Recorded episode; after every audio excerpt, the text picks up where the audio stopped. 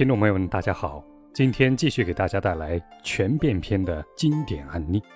今天的案例来自我们之前在一起培训的一个高管学员，他的一个亲身经历让我见识到了全变的厉害。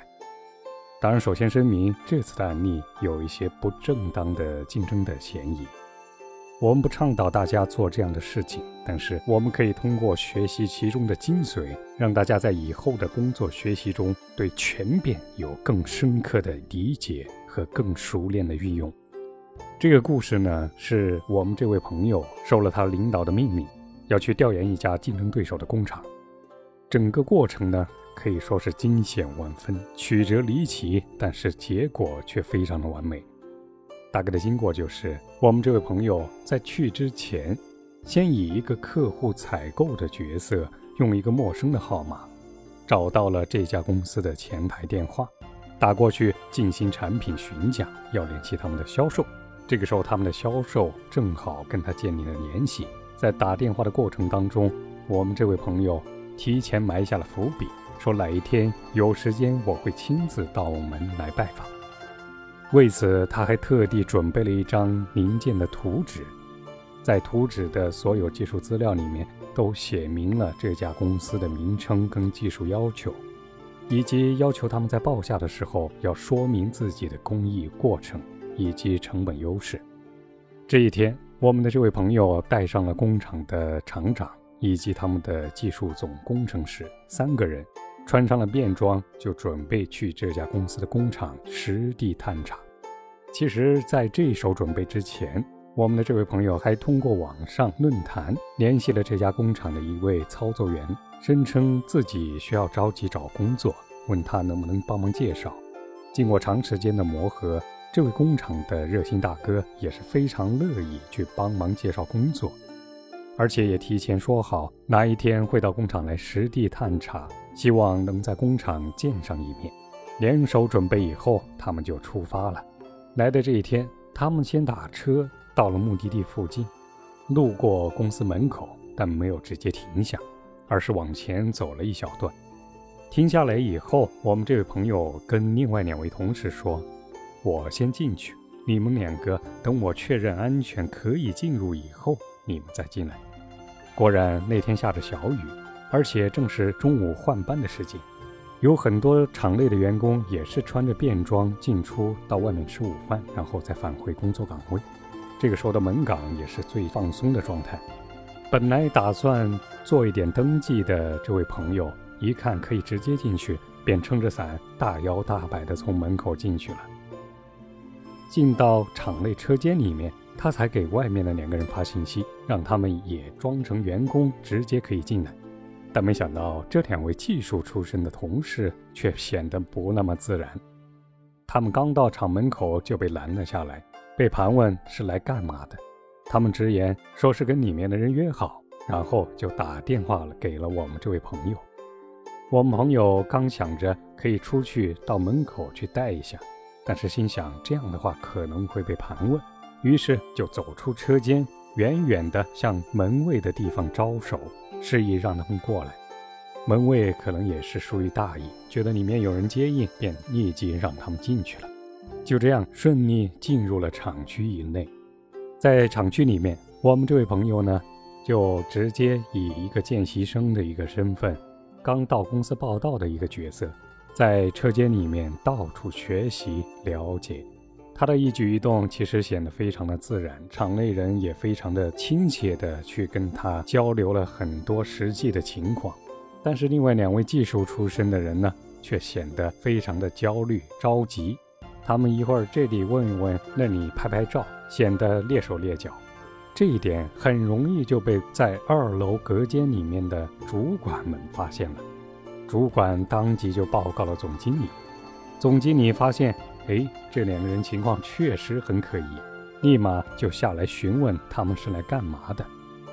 这两个技术出身的人呢，心理素质呢也不是很好，一看自己差点要暴露，立马显得非常的胆战心惊啊，就说自己在这里等人，其他倒也还好，没有完全交代。实在逼问之下，他们一句话也不说，那总经理只好把他们两位请到了门卫室。当时十几个人穿着青色的制服，把他两个人围了起来，说是马上要交代，不然立马要报警。这两个人实在没办法，又给了我们另外的那位朋友打去了电话。这个时候，我们那位朋友还在车间里面做详细的调查呢。接到电话以后，知道事情不妙，可能已经暴露。他首先想到的是他的第一个伏笔，跟厂内的人说要介绍工作。但细想之下，这一点的说服力并不高，而且如果这个时候把之前联系的那位大哥说出来，有可能会直接让这位大哥以后丢了工作。细想之下，他没有选择这条路，而是用了第二个备选方案。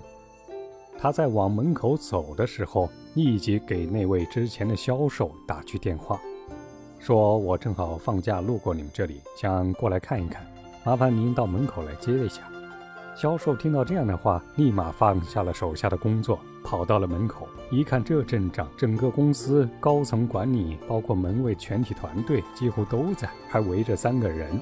一出来见接打电话的我们那位朋友，面色已经凝重，表现得十分的不悦。这个时候，我们的那位朋友十分不满的，甚至有点牢骚的跟这位销售说起了这里的情况。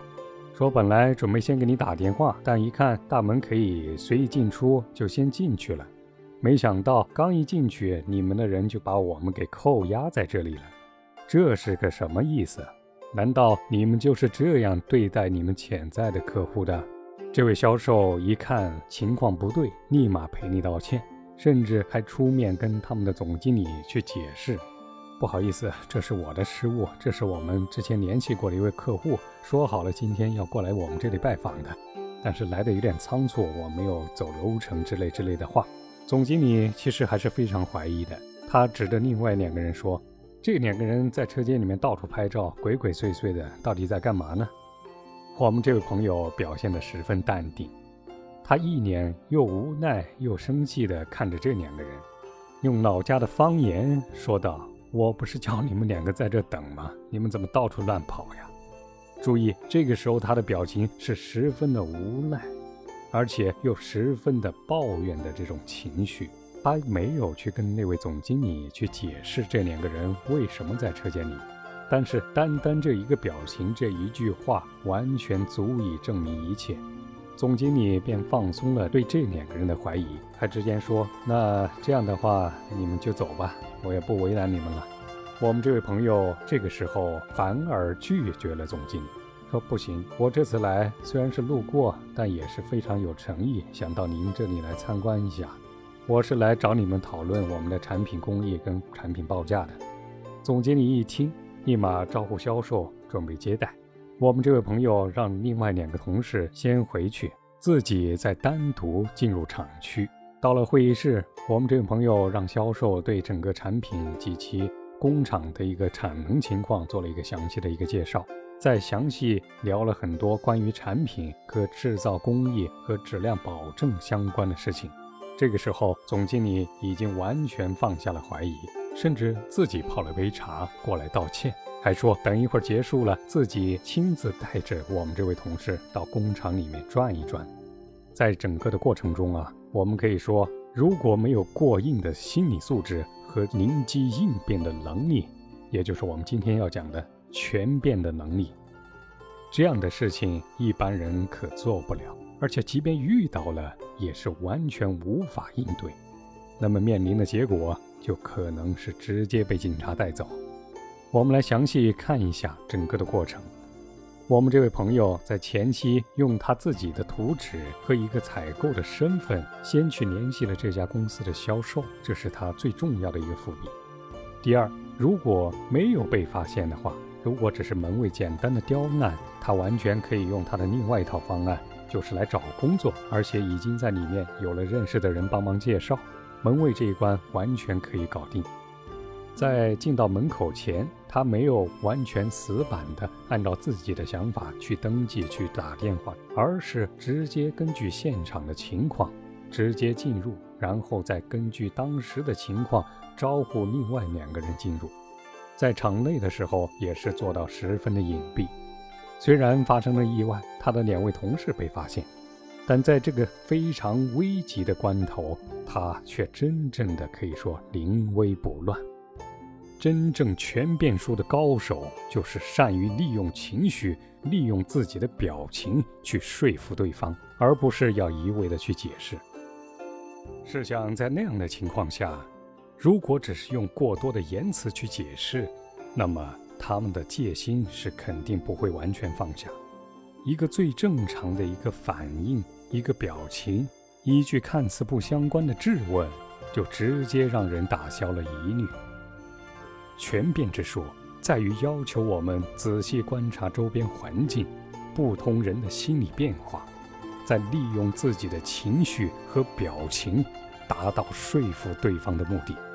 这个案例也不是特别的正面，但是我还是非常想分享给大家，因为它能让我们非常简单的理解全变之术的厉害之处。欢迎大家在评论区多多分享自己的经历和见识。让我们更多的了解全变术的应用，谢谢大家。